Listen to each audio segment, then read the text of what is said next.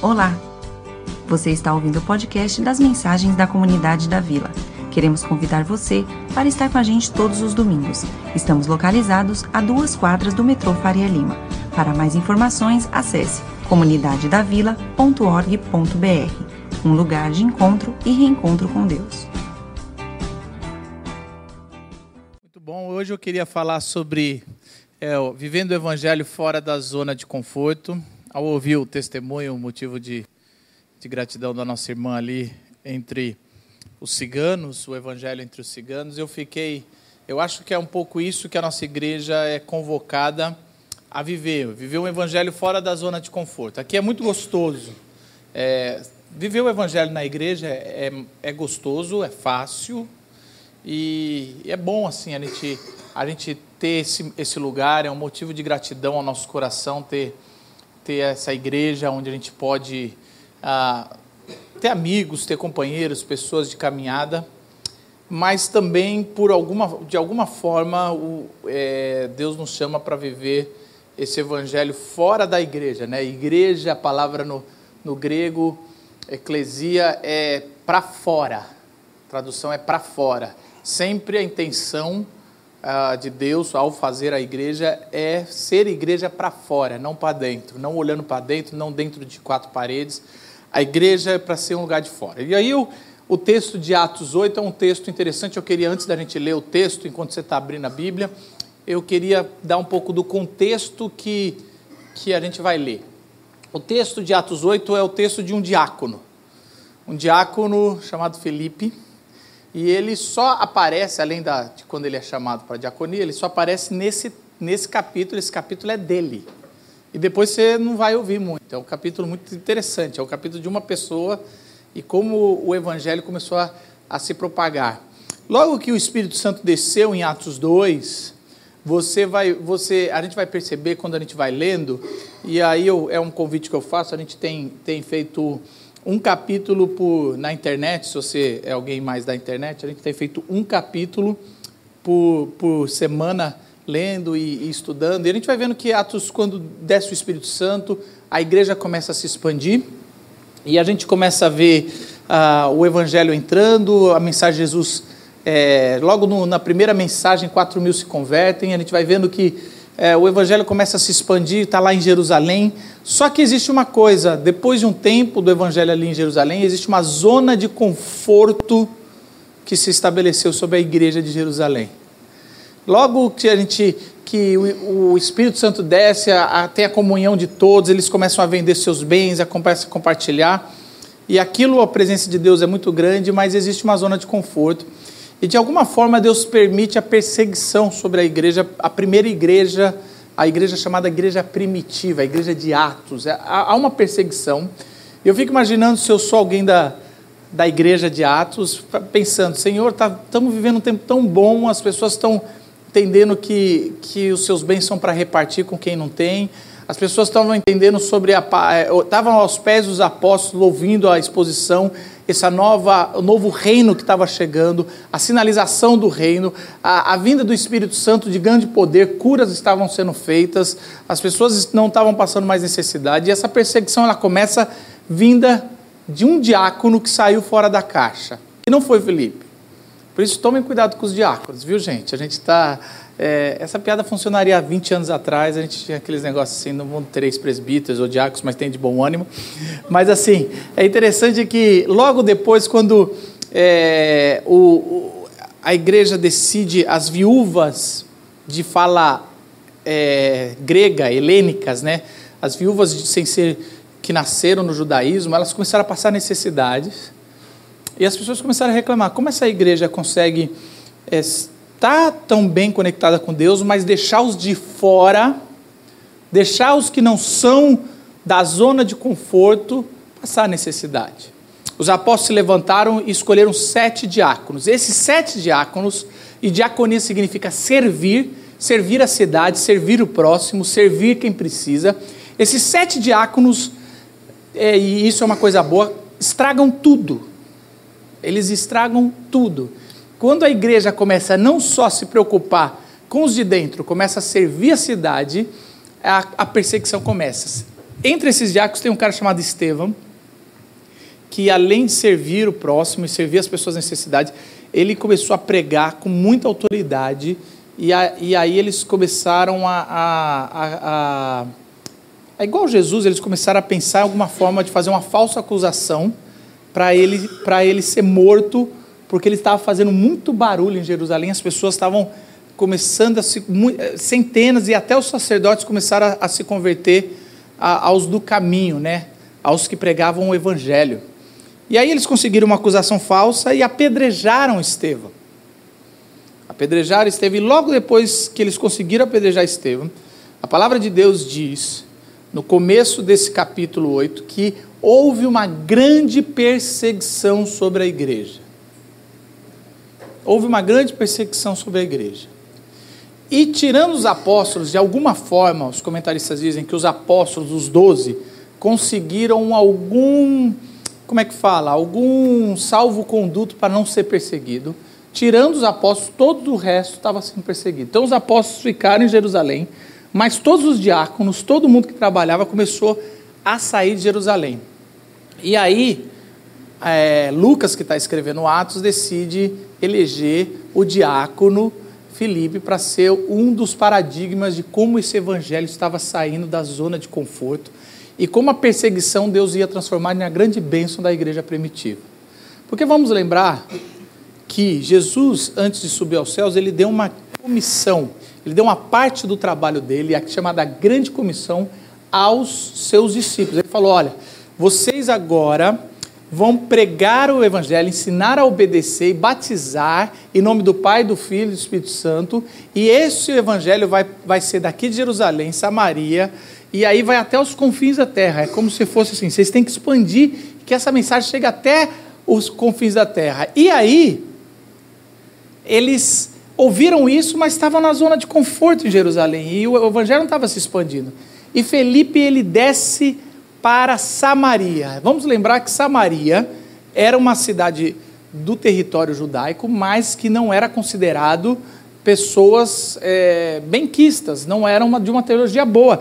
Eles eram perseguidos por, por ser samaritanos. E o Espírito Santo vai até Samaria e acontecem grandes milagres.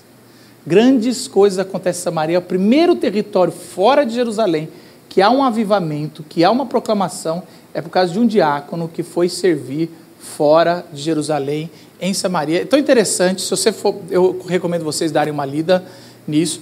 Se vocês forem ver, os apóstolos falam assim: está acontecendo alguma coisa em Samaria. E Felipe manda chamar os apóstolos para legitimar o que estava acontecendo, botar a mão para orar por eles, porque estava havendo já uma nova igreja em Samaria e precisava ser considerada a mesma igreja do que a de Jerusalém. E aí o Espírito Santo manda ele ir para um lugar que é onde o texto que a gente vai ler. Por isso a gente queria convidar vocês para a gente poder ler o texto de Atos 8, 26 a 40, que é exatamente logo depois que há o, avivamento em Samaria, os apóstolos já desceram para Samaria e começaram a reconhecer a igreja de lá. O anjo manda Filipe ir para outro lugar. Vamos ler? Um anjo do Senhor disse a Filipe: Vá para o sul, para a estrada deserta que desce de Jerusalém a Gaza. Ele se levantou e partiu. No caminho, encontrou um eunuco etíope, um oficial importante encarregado de todos os tesouros de Candace, rainha dos etíopes. Esse homem viera a Jerusalém para adorar a Deus e, de volta para casa, sentado em sua carruagem, lia o livro do profeta Isaías. E o Espírito disse a Filipe, aproxime-se dessa carruagem e acompanhe-a. Então Filipe correu para a carruagem, ouviu o homem lendo o profeta Isaías e lhe perguntou, O senhor entende o que está lendo? Ele respondeu, Como posso entender se alguém não me explicar? Assim convidou Filipe para subir e sentar-se ao seu lado. O eunuco estava lendo esta passagem da Escritura. Ele foi levado como ovelha para o matadouro, e como cordeiro mudo diante do tosquiador, ele não abriu a sua boca. Em sua humilhação foi privado de justiça. Quem pode falar dos seus descendentes? pois a sua vida foi tirada da terra. O eunuco perguntou a Filipe: Diga-me, por favor, de quem o profeta está falando? De si próprio ou de outro? Então Filipe, começando com aquela passagem da Escritura, anunciou-lhe as boas novas de Jesus. Prosseguindo pela estrada, chegaram a um lugar onde havia água. O eunuco disse: Olhe, aqui há água. Que me impede de ser batizado? Disse Filipe: Você pode, se crê de todo o coração. O eunuco respondeu: Creio que Jesus Cristo é o Filho de Deus. Assim, deu ordem para parar a carruagem. Então Filipe e o eunuco desceram à água e Filipe o batizou. Quando saíram da água, o Espírito do Senhor arrebatou Filipe repentinamente. O eunuco não o viu mais e, cheio de alegria, seguiu seu caminho. Filipe, porém, apareceu em Azoto e, indo para Cesareia, pregava o Evangelho em todas as cidades pelas quais passava. Baixe sua cabeça mais uma vez. Senhor Jesus, em nome de Jesus, que o Senhor possa é, falar aos nossos corações através da Sua Santa Palavra, que o Seu Espírito ilumine o que foi lido e que a gente possa entender, Senhor, o Seu propósito antes da perseguição, Senhor. Que a gente possa viver o Teu Evangelho fora da zona de conforto. Em nome de Jesus. Amém. É interessante que esse texto, ele, ele e eu, eu pus o nome dessa mensagem do viver o evangelho fora da zona de conforto, porque o grande desafio para nós como igreja é viver o evangelho para os de fora antes da perseguição.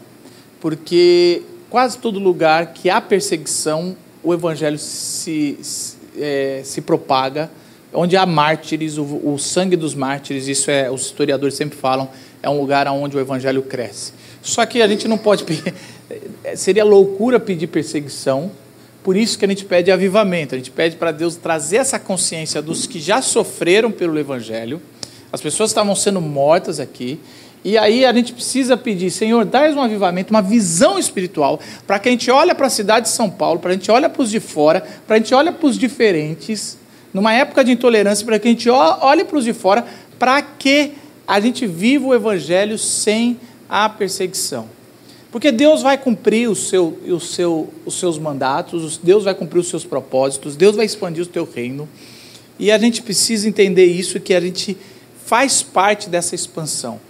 Ah, é, Lucas, o autor de Lucas, o Evangelho de Lucas e de Atos, ele é o único autor estrangeiro do, do Novo Testamento. E ele é, o, é um dos autores que mais está prestando atenção no que Deus está fazendo para os de fora. Por isso que, que Lucas decide escrever com detalhes como o evangelho começou a se expandir através de quando a igreja foi para fora, quando a igreja foi eclesia, quando a igreja olhou para os de fora. Por isso que a gente precisa, mês após mês, lembrar que a nossa igreja, o princípio da comunidade da vila é uma, é uma igreja que olha para fora, é olha para os que ainda vão chegar, a nossa igreja não pode servir como manutenção eclesiástica, manutenção religiosa. Se a gente fizer isso, a gente perde o propósito de ser. E logo no começo a gente percebe que é, Filipe ele é chamado para fora do gueto, onde Deus o mandou. E é ele, Deus manda para ele ir ah, ali para baixo, descer para Jerusalém, ali aonde estava Gaza. Gaza é, é o último território não fértil antes do Egito, ao, ao sul, para entrar na África. Praticamente é, o, o, anjo, né, o Deus está mandando Filipe para os confins da terra. Ali é cumprindo claramente o, o confins terra. Ninguém ia para Gaza. Gaza é, é, era uma, é uma estrada que, se Deus, se um anjo não mandasse, nenhum apóstolo iria, nenhum, ninguém iria. É a periferia do, do, do, do lugar civilizado. Um anjo tem que se revelar ao único que entendeu, pelo menos ao primeiro que entendeu que o evangelho deveria sair de Jerusalém e se expandir. E ele manda lá para Gaza para servir a Deus de forma que ele conhecesse um novo mundo. E é, é interessante que Felipe ele levanta, eu gosto que, que é interessante isso, ele levanta e vai. E ele vai, ele simplesmente obedece a Deus. Ele poderia ter pensado, eu, eu, eu pensando assim com cabeça de, de pastor folgado. Ele tinha acabado de começar o ministério dele em Samaria, tinha conseguido um, um movimento, centenas de pessoas estavam sendo batizadas. Ele fala assim: Não, os apóstolos estão em Jerusalém, eu vou ficar em Samaria e começar a minha igreja. Você, Felipe de Samaria, você é o cara que vai começar uma, uma mega igreja aqui, a versão Jerusalém Samaria, com a marca de Jerusalém. Eu vou ficar aqui, essa aqui vai ser o meu território. E assim, eu, eu é, para mim era meio Seria comum se ele pensasse isso, mas o anjo fala: não, não, não, eu já percebi que você está entendendo para os de fora e você vai poder ir. E o mais interessante, quando ele chega em Gaza, tem um cara na carruagem. Naquela época eles liam em voz alta. É interessante, tinha uma carruagem passando com os bois, provavelmente uma carruagem bonita. Ele está sentado na estrada, ouvindo alguém lendo. Ele percebe que o cara está lendo é, é, é, uma, uma, a escritura sagrada, o Antigo Testamento, a Antiga Aliança. E aí também eu peguei esse, esse versículo do 29 que o Espírito disse a Felipe: aproxime-se dessa carruagem e acompanha. Que coisa mais inconveniente. Sabe assim, já pensou você está na rua e você sente o Espírito falando: caminha perto dessa pessoa aí e se intromete no que ela for falar.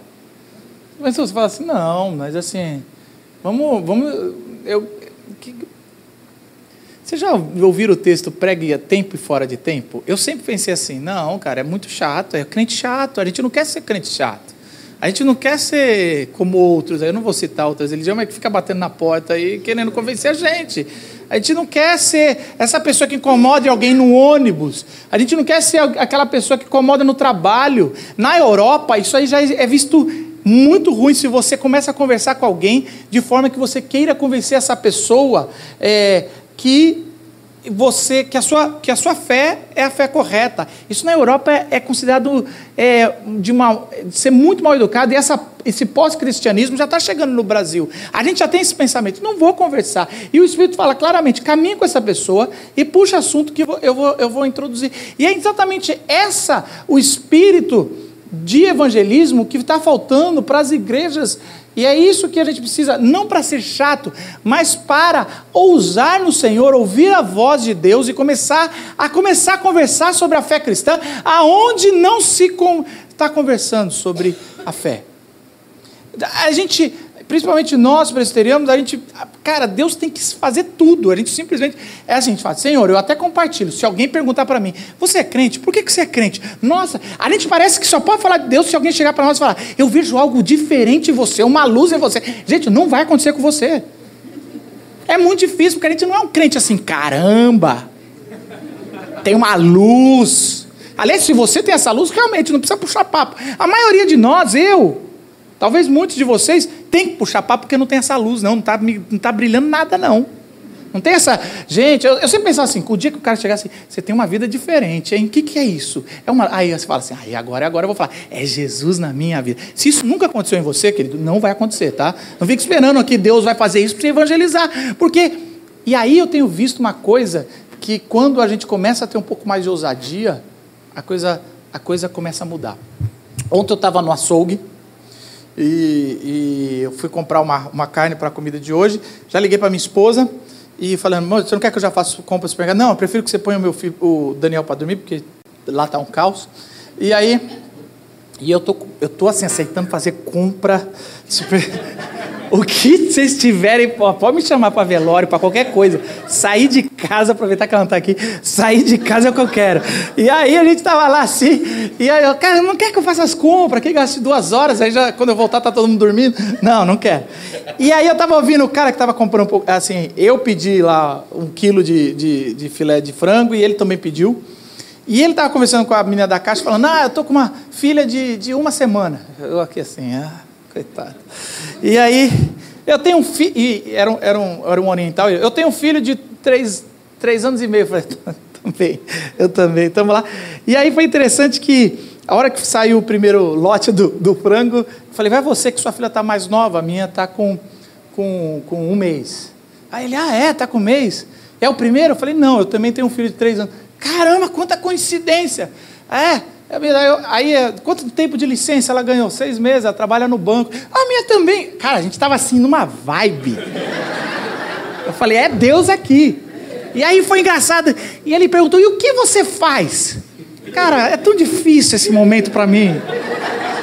Vocês não entendem como é difícil para mim. E o que você faz assim? Falta uma peça para encaixar a nossa vida plenamente. Eu falei, não, essa daqui não vai encaixar. Então, assim, algo me dizia que essa vai encaixar. Eu falei, é, eu sou. E aí a gente usa a palavra reverendo para dar uma melhorada. Eu sou reverendo presbiteriano. Aí ele, o que, que é? Aí eu, eu sou pastor. Gente, foi a coisa mais constrangedora. Acabou o assunto. Parecia que tinha morrido alguém ali naquele momento. A gente perdeu os bebês ali. A gente tava assim, caramba. Ele parou. Tu já tava um papo legal. Ele parou. Pegou. Saiu. Aí acabou. Desculpa. Desculpa por ser pastor. Porque assim, é interessante, minha, no nosso imaginário, a gente acha que Deus vai fazer aquele caminho perfeito. E a hora que eu fosse falar, sou pastor, eu estou querendo uma igreja, então vamos frequentar junto. E eu pensava, sabe assim, é esse o imaginário do religioso. Que Deus vai fazer tudo, fazer o tapetinho, você, só, você nem precisa falar direito, a luz já está aqui. Mas não existe isso. O anjo está dizendo para a igreja do Senhor: sai vai para as fronteiras, vai para o deserto, vai para o limite, para a fronteira até o Egito. Segue essa carruagem, ouve o que as pessoas estão dizendo, ouve o que eles estão lendo, ouve o que as pessoas estão conversando. Não adianta a gente achar que a gente vai conversar de Bíblia se as pessoas não estão conversando de Bíblia. Eu lembro a primeira vez que a Glocal fez o tema Jesus e Marx. Se fosse hoje, eu já fecharia, né? Vocês já sabem o que acontece. Mas a primeira vez, eu lembro no, nas redes sociais, começou. Seus marxistas doutrinários, o quê? Eu falei, gente, eu nunca li, mas deve ser... Pô, não pode dialogar sobre isso? E aí, depois desse, dessa, dessa vez, primeiro que lotou a local, eu, caramba, o pessoal gosta de Marx aí fora. O pessoal realmente tem os, a religião marxista. Não é só o cristianismo, tem o marxismo. E aí foi interessante que.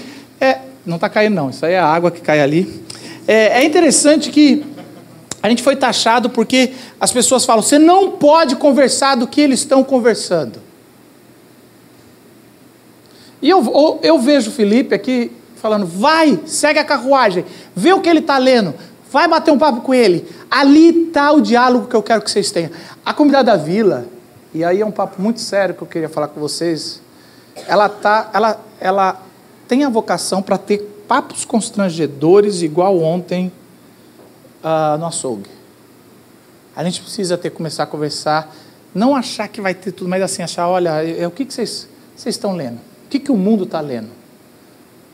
Que, que, que, que as pessoas, qual é a carruagem que a gente precisa seguir? Quem, qual é o lugar que a gente precisa estar? Tá? E, e é exatamente isso. Talvez você virou um cristão, um crente chato, bitolado, que não sabe conversar. Você só estudou isso. Você só sabe conversar sobre, sobre religião.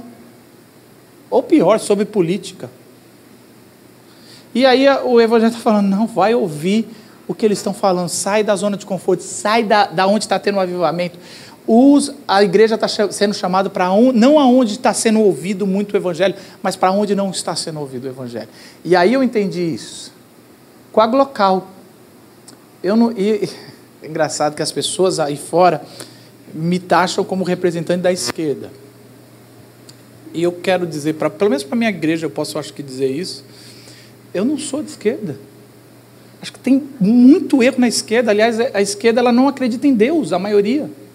E eu sei que eu falando isso, talvez alguns aqui não vão gostar. Não, não é a visão política, ela é muito menor do que a visão do reino. Agora, se Deus me chamou para seguir a carruagem de quem está falando do outro lado, porque não tem ninguém ouvindo e querendo dialogar, talvez, eis-me aqui, que saco, mas eu tenho que estar tá lá.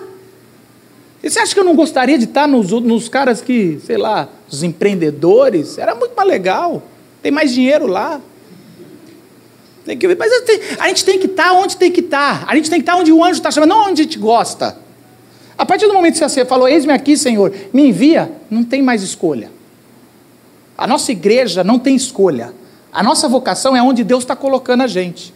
Não sei porque ela trouxe a gente para Pinheiros, não sei porque ela trouxe o ministério como aglocal, eu não sei porque ela está fazendo o que está fazendo, mas eis-me aqui. E você, se você está aqui, você tem que falar: Eis-me aqui, Senhor, qual é a carruagem que eu preciso seguir e começar esse diálogo?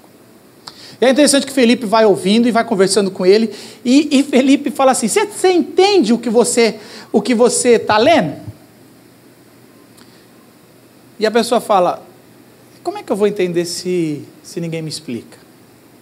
Mas o mais interessante, quando Felipe chega na carruagem, ele percebe claramente, provavelmente, um homem muito negro, já não era a, da característica judaica.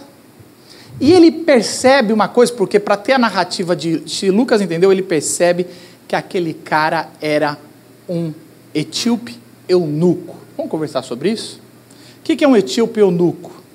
As rainhas ou os reis, quando iam botar servos para ficarem com as, suas, com as suas rainhas, os reis, eles pegavam homens para proteger, mas para ter segurança de que as suas esposas não iam ser estupradas, ou não iam sofrer abuso, ou não iam até pular o muro, elas pegavam. Então, assim, era a pior vaga de trabalho que tinha. Você dizia assim, você é contratado para trabalhar na corte, vai ganhar muito bem, vai comer muito bem, você agora vai cuidar da rainha. Pô, que bacana, onde pode pôr minha carteira de trabalho, mas tem um porém para trabalhar. Eles faziam, eles arrancavam tudo. Eles castravam de uma vez. Eles faziam a cirurgia de tirar o pênis. É, é, engraçado que a gente hoje discute entre os pastores. Gente, o que, você faz se alguém mudou de sexo e se converter na sua igreja? Você batiza ou não? É para estar na Bíblia há muito tempo. Não que ele mudou de sexo, acho que ele nem mudou de sexo, mas que ele já tinha, tinha acabado, não era. Não, não, é um eunuco. Essa discussão já está aqui, ó. E nem sequer a Bíblia está nem aí. Não, não, ah, Marcos, tá vendo? Você acabou de falar que não é de esquerda, mas você já está já tá cansado. Sentir, sentir a jogada aqui. Você tá. Não estou falando nisso, gente. Só estou dizendo que a Bíblia, tá, a Bíblia é clara, a Bíblia fala, a gente que não percebe. Uma vez eu ouvi, eh, vai ser perigoso, eu ouvi de um pastor, não vou falar quem é, eu ouvi de um pastor, me perguntaram, pastor, é um da internet, que já foi muito famoso na década de 80 e 90, mas não vou falar quem é.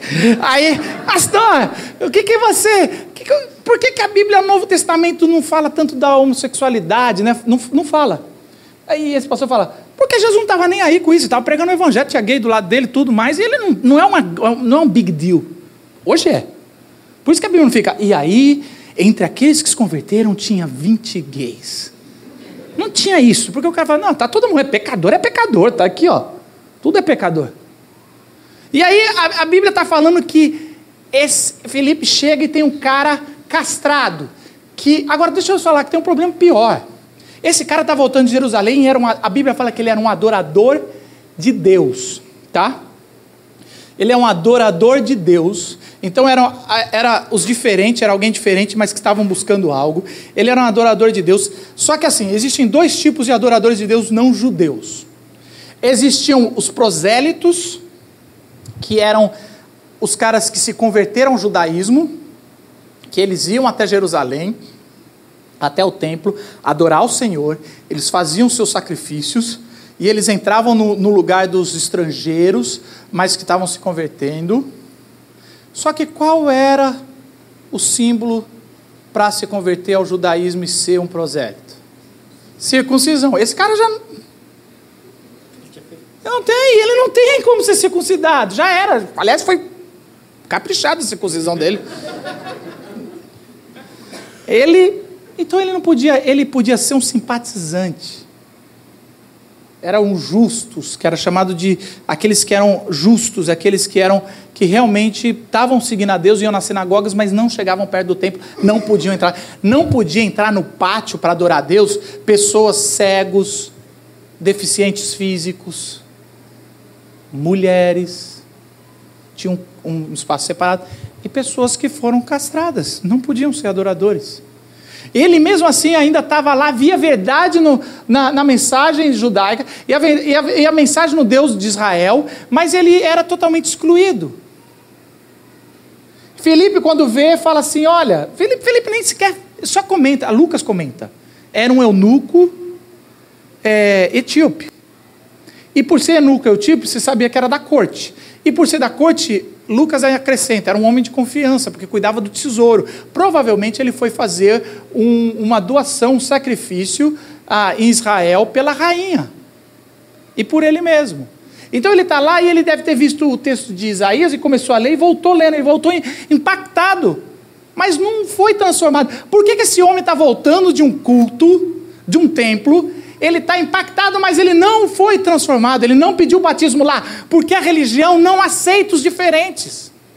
A religião ela só aceita quem é igual, a religião só aceita quem se encaixa nas regras, a religião só aceita a circuncisão. Se não dá para ter circuncisão, então não vai dar. Esses dias no, no meu Instagram, a pessoa estava assim, pastor, me ajuda, eu tô, eu tenho recebido muito directs assim de pedido ajuda e a pessoa falando assim, é, eu não sou batizado, eu, eu vou para o inferno. Aí eu cheguei e falei, é, não, ah, não é, precisa ser batizado para ir para o céu? Essa era a pergunta. Eu falei, não precisa. Aí ela, não, ela falou, porque eu sigo todos os mandamentos. Parecia a história do jovem rico. Aí eu falei assim, eu falei assim, não precisa ser batizada para ir para o céu, mas você não vai ser é, é, também eu complico, né? Em vez de eu só responder não, eu falei, mas você também não vai para o céu por seguir os mandamentos. Aí ela, mas como assim?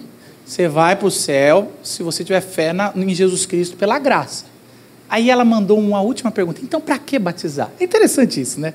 Então, para que batizar? Se, não, se eu não ganho nada com isso, se eu não vou ter meu passaporte. Porque aí eu joguei o, o olha, o ladrão, aquela, aquele texto básico. O ladrão do lado de Jesus não foi batizado e estava com Jesus no céu. Ela, então, para que batizar? Aí eu respondi para ela, porque eu não estou aqui para ajudar, eu estou aqui para complicar. Boa pergunta. Ela precisa pensar, eu não preciso ficar só, eu não dá para ficar só dando papinha, a pessoa precisa. Porque a, a, se a gente ainda está pensando com olhos do que eu ganho se eu der mais esse passo na fé, o que eu ganho se eu, se eu batizar, o que eu ganho se eu estiver numa igreja, o que eu ganho. A pessoa ainda não está entendendo a parada do Evangelho, do próximo, da luz, de ser sal. E é exatamente isso que Deus está chamando a comunidade da vila e você e eu para os diferentes, os que estão buscando algo. Porque também os diferentes que não estão buscando algo não adianta. Você vai falar, o cara não quer, o cara só quer brigar. Não, isso aí eu também não estou gastando tempo. Sendo bem sincero. Uma vez perguntar para um outro pastor também que está embaixo, não vou falar o nome, é, perguntar assim, pastor, fulano, Ramos, é o seguinte, o que, que você faz quando é a pessoa não acredita que é pecadora? Eu lembro direitinho que eu estava no seminário há 15 anos atrás, o que você faz quando é, é, a pessoa não acredita que é pecadora? Ele falou assim, e me chocou muito, mas depois eu entendi. Não faz nada. Você não tem nada para falar para alguém que acha que é perfeito, que, é, que não tem pecado. Não faz nada. Fica só esperando até a pessoa descobrir. Porque o primeiro passo de uma comunicação sobre o evangelho é a pessoa, é o Espírito Santo revelar que a pessoa é pecadora. Se a pessoa não acha que tem pecado, acabou. Esse é o grande problema do religioso. Quando o religioso chega no nível de religião que ele acha que não tem pecado, que ele já é o escolhido, sacerdote real, nação santa, é todo orgulho e ego, acabou, não tem mais o que falar. Deus não tem mais o que falar, porque o princípio do discipulado e da fé cristã é a pessoa reconhecer que precisa de algo mais. E aquele homem precisava de algo mais. E Felipe estava falando: Olha, você quer que eu te explique? Ele fala: Eu, eu não tenho quem me explique. Ninguém quis sentar comigo e, e sentar de um, alguém que não se encaixava na sexualidade da sociedade judaica. Ninguém quis sentar comigo e explicar. Eu acho que Felipe falou: É, mas o anjo mandou eu vir falar com você. Teve, você teve, agora, aqui, dá, dá aquela, aquela desabafada presbiteriana. Quão predestinado esse cara é? Ele foi adorar a Deus na Jerusalém, Ninguém desprezou. Na volta, Deus falou: opa, está deixando escapar alguém. Manda alguém, vai lá. Vai lá. E, e pelo final do texto era só para ele, porque ele batiza, o cara some, é arrebatado. Não, não me pergunta por que, que alguém é arrebatado para ir para outro lugar, que eu não entendo, não vou explicar isso, a gente vai passar como se não tivesse acontecido. Mas uma coisa entendo: era só para ir para lá e era, era, o foco era esse cara. Era assim: alguém deixou passar um dos meus filhos. Que filho? Aquele que a gente não sabe se é homem ou mulher. Mas você tem filho assim, Senhor? Tem. Eu, desculpa se você está. Deus tem filho quem Ele quiser, não é quem a gente quer. Não é quem a gente quer. É quem Ele quer. Está no texto. Tá, fica bravo, arranca esse arranca capítulo 8. Acabou. de Atos. Acabou, você passa tranquilo, na, sem crise. Porque tem texto na Bíblia que está aqui para complicar, não para ajudar. Ele está aqui para assim, nossa, mas estava tão certinho a nossa, a nossa. Não, é. Eu, esses dias eu estava pensando, é, e eu caiu uma ficha, sabe? De vez em quando cai umas fichas, assim, depois de muito tempo que a gente já fez teologia. O texto para. A gente vai ter. A gente vai ter eleição para presbítero é no final do mês. Aliás, era para ter o recado, a gente nem passou o recado, depois você vê por que, que a gente deixou falhar isso. Mas fica avisado, já está aí, ó, abriu a assembleia, tá?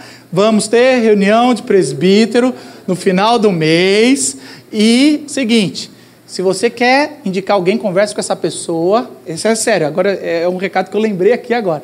Você conversa com essa pessoa, se ela aceitar, ela conversa, ela tem 15 dias para conversar com o conselho, para a gente ver se está alinhado e a gente vai ter mais um presbítero ah, na... Depois eu explico o que é um presbítero, para quem nem sabe o que é isso, mas assim, presbítero é tipo Lucas, assim, entendeu? É alguém que é presbítero. Ah, e aí eu estava vendo sobre o que, é para ser. Quais são os requisitos para ser presbítero? Aí estava lá: ser marido de uma só mulher, não ser levado à bebida. E eu comecei a ver aquilo lá e caiu uma ficha. Caramba, se o apóstolo está dizendo que para ser um líder da igreja tem que ter isso, quer dizer que na igreja, entre os batizados, tinha gente que não, não era meio mulherengo, tinha gente que era meio cachaceiro, e estava lá no processo de transformação. Tá eu fiquei pensando, caramba! Porque hoje o critério para ser, ser batizado é para ser presbítero. A gente pegou e desceu a régua assim no legalismo. Então, tem que ser tudo. Quando a pessoa está alinhada, a gente batiza. A gente vai ver aqui que simplesmente há uma pergunta que esse eunuco faz: o que, que eu preciso agora para ser batizado? E, e, se fosse a gente falar, seis meses de escola dominical, para a gente poder ter um processo para saber se você está realmente certo. E eu não sou contra a escola, a gente tem o EBT, a gente está tentando investir mais na educação, mas é, é interessante como a gente começou a criar burocracias que a Bíblia não tem. As pessoas ouviam sobre Jesus, acreditavam que Jesus era o Filho de Deus, se arrependiam dos seus pecados, venham ser batizados. No mesmo culto. Na mesma. De outra, de outra religião. Você fala, não, mas era todo mundo judeu. E aí já conhecia todos os processos, só precisava. Não, eunuco não era. Ele é de outro lugar. Ele é de outra orientação. Ele está aqui assim querendo ser batizado e entrar para a fé. E aí é interessante que Felipe ele faz uma coisa que, que, que é impressionante. A Bíblia fala que a partir do texto ele expõe o texto e fala de Jesus. Tem um livro do, do, do Tim Keller é, que ele sobre pregando o Evangelho ele fala o seguinte: assim como todos, todo caminho leva a Roma, todo texto bíblico leva ao Evangelho. Todo texto bíblico leva. Ah, mas Marcos, eu estou lendo um texto que não tem nada a ver do Antigo Testamento. Leva o Evangelho. E aí ele fala que a tentação de, de, da, quando alguém vai expor o Evangelho através da Bíblia, são dois erros que, que nós somos tentados. Eu sou mais tentado que vocês, mas vocês também são quando vocês vão expor.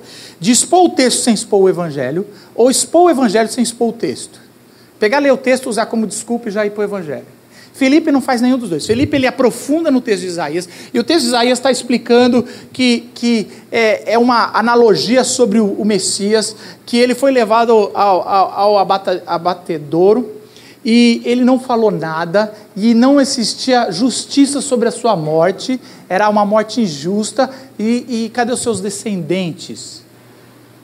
Que não ia ter descendente físico, porque ele foi, foi sacrificado logo como novo e o que mais tem descendente é, é o Cristo. E ele vai explicando, e a Bíblia fala que ele vai explicando a partir do texto de Isaías quem é o Evangelho, quem é Jesus, e aquele tempo que ele caminha, aquele homem entende o Evangelho e ele faz essa pergunta: O que precisa para eu ser batizado? Porque é isso que eu entendo.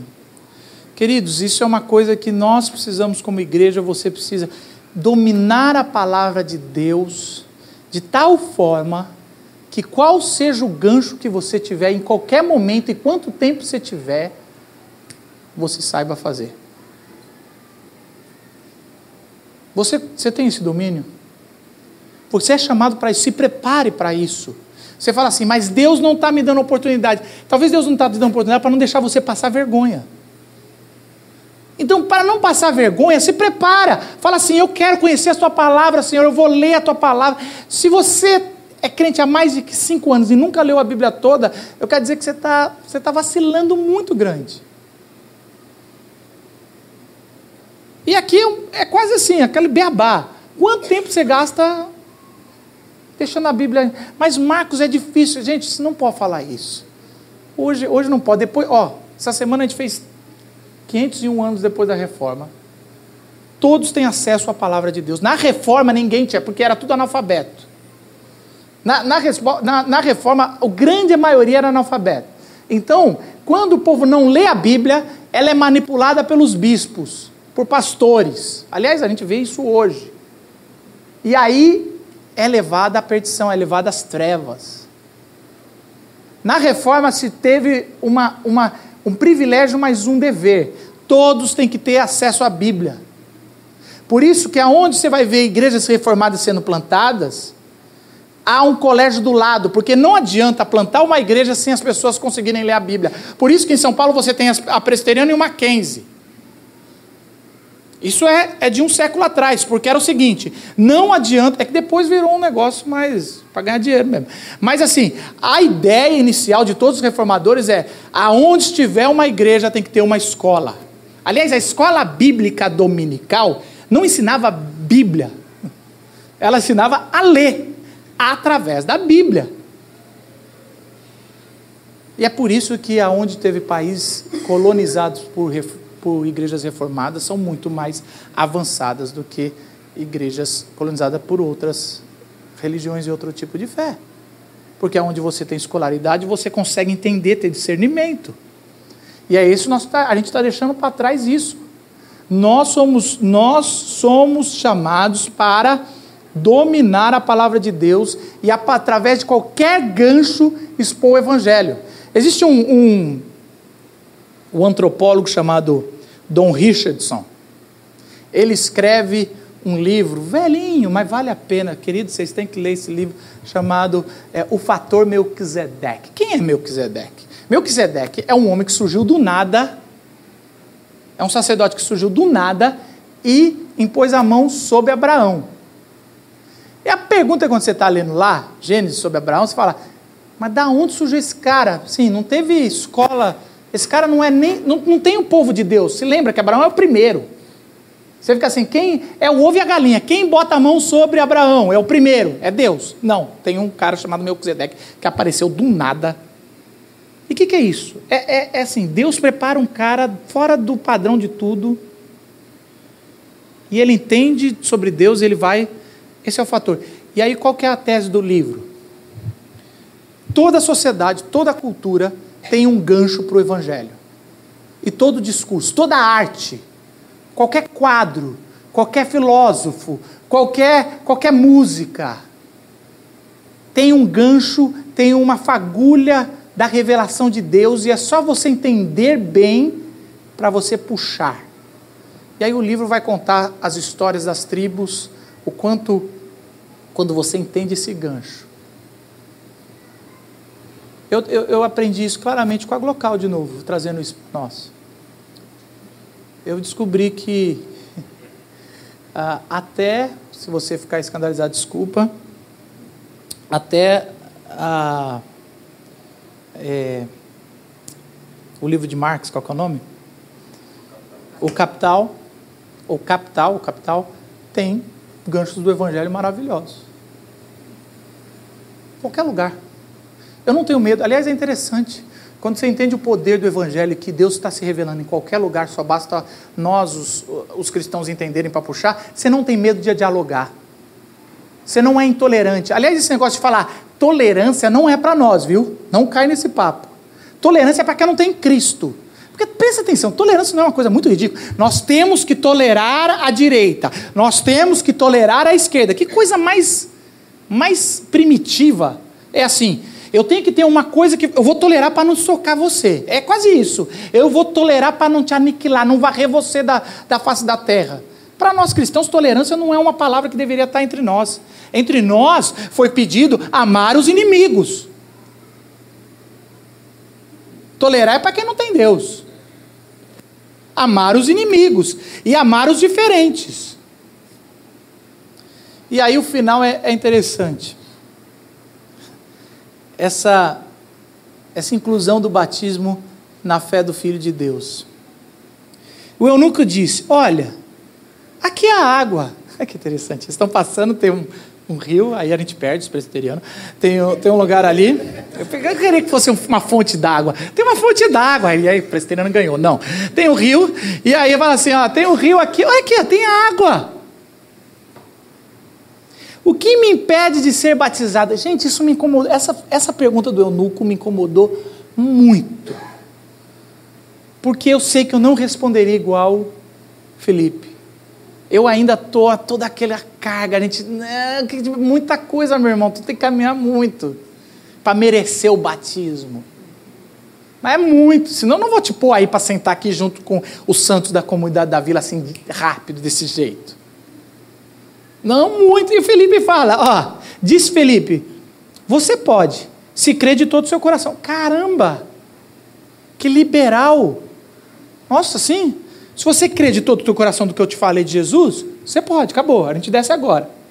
E aí o eunuco fala, o eunuco não perde tempo. O eunuco responde: creio que Jesus é o Filho de Deus. Eles descem na hora e batiza. E é, é louco, porque ele batiza, e eu, não, eu não, realmente não sei a explicação. Ele batiza, então não é como os, os batiza, não, porque se fosse, ele sumiria e ele morreria afogado. Não é não? A parada, mas algum jeito que ele batiza. Olha que louco, já pensou você está sem você batizado, e aí ele entra na água, a hora que ele sai não tem mais ninguém. Para aquele eunuco, aquele cara era um anjo. E eu acho mais legal, porque o anjo poderia ter feito isso. Já que, aquele, já que Felipe ia ser considerado anjo, o anjo não precisa falar, Felipe, vai lá. O anjo falaria, eu vou. Já que é para sumir do nada, eu vou. Aliás, eu vou expor o evangelho muito melhor do que Felipe. Porque eu vivi cada tempo de que foi escrito esse evangelho. Eu estava presente com Isaías quando foi escrito. Mas por que, que o anjo coloca a gente? Porque isso é um privilégio dado da grande comissão. Nós somos privilegiados para levar as pessoas a Cristo e nós estamos querendo jogar isso para Deus e para os anjos, sendo que Deus falou: é de vocês. Não fechem portas que vocês mesmos não vão conseguir entrar. O evangelho é para quem crê que Jesus é o Filho de Deus ponto. Mas, mas Marcos tem tantas complicações, um eunuco com a gente. Tem. E é por isso que o Espírito Santo está entre vocês, para que torne isso como o corpo de Cristo. Presta atenção nisso. No corpo de Cristo tem eunucos.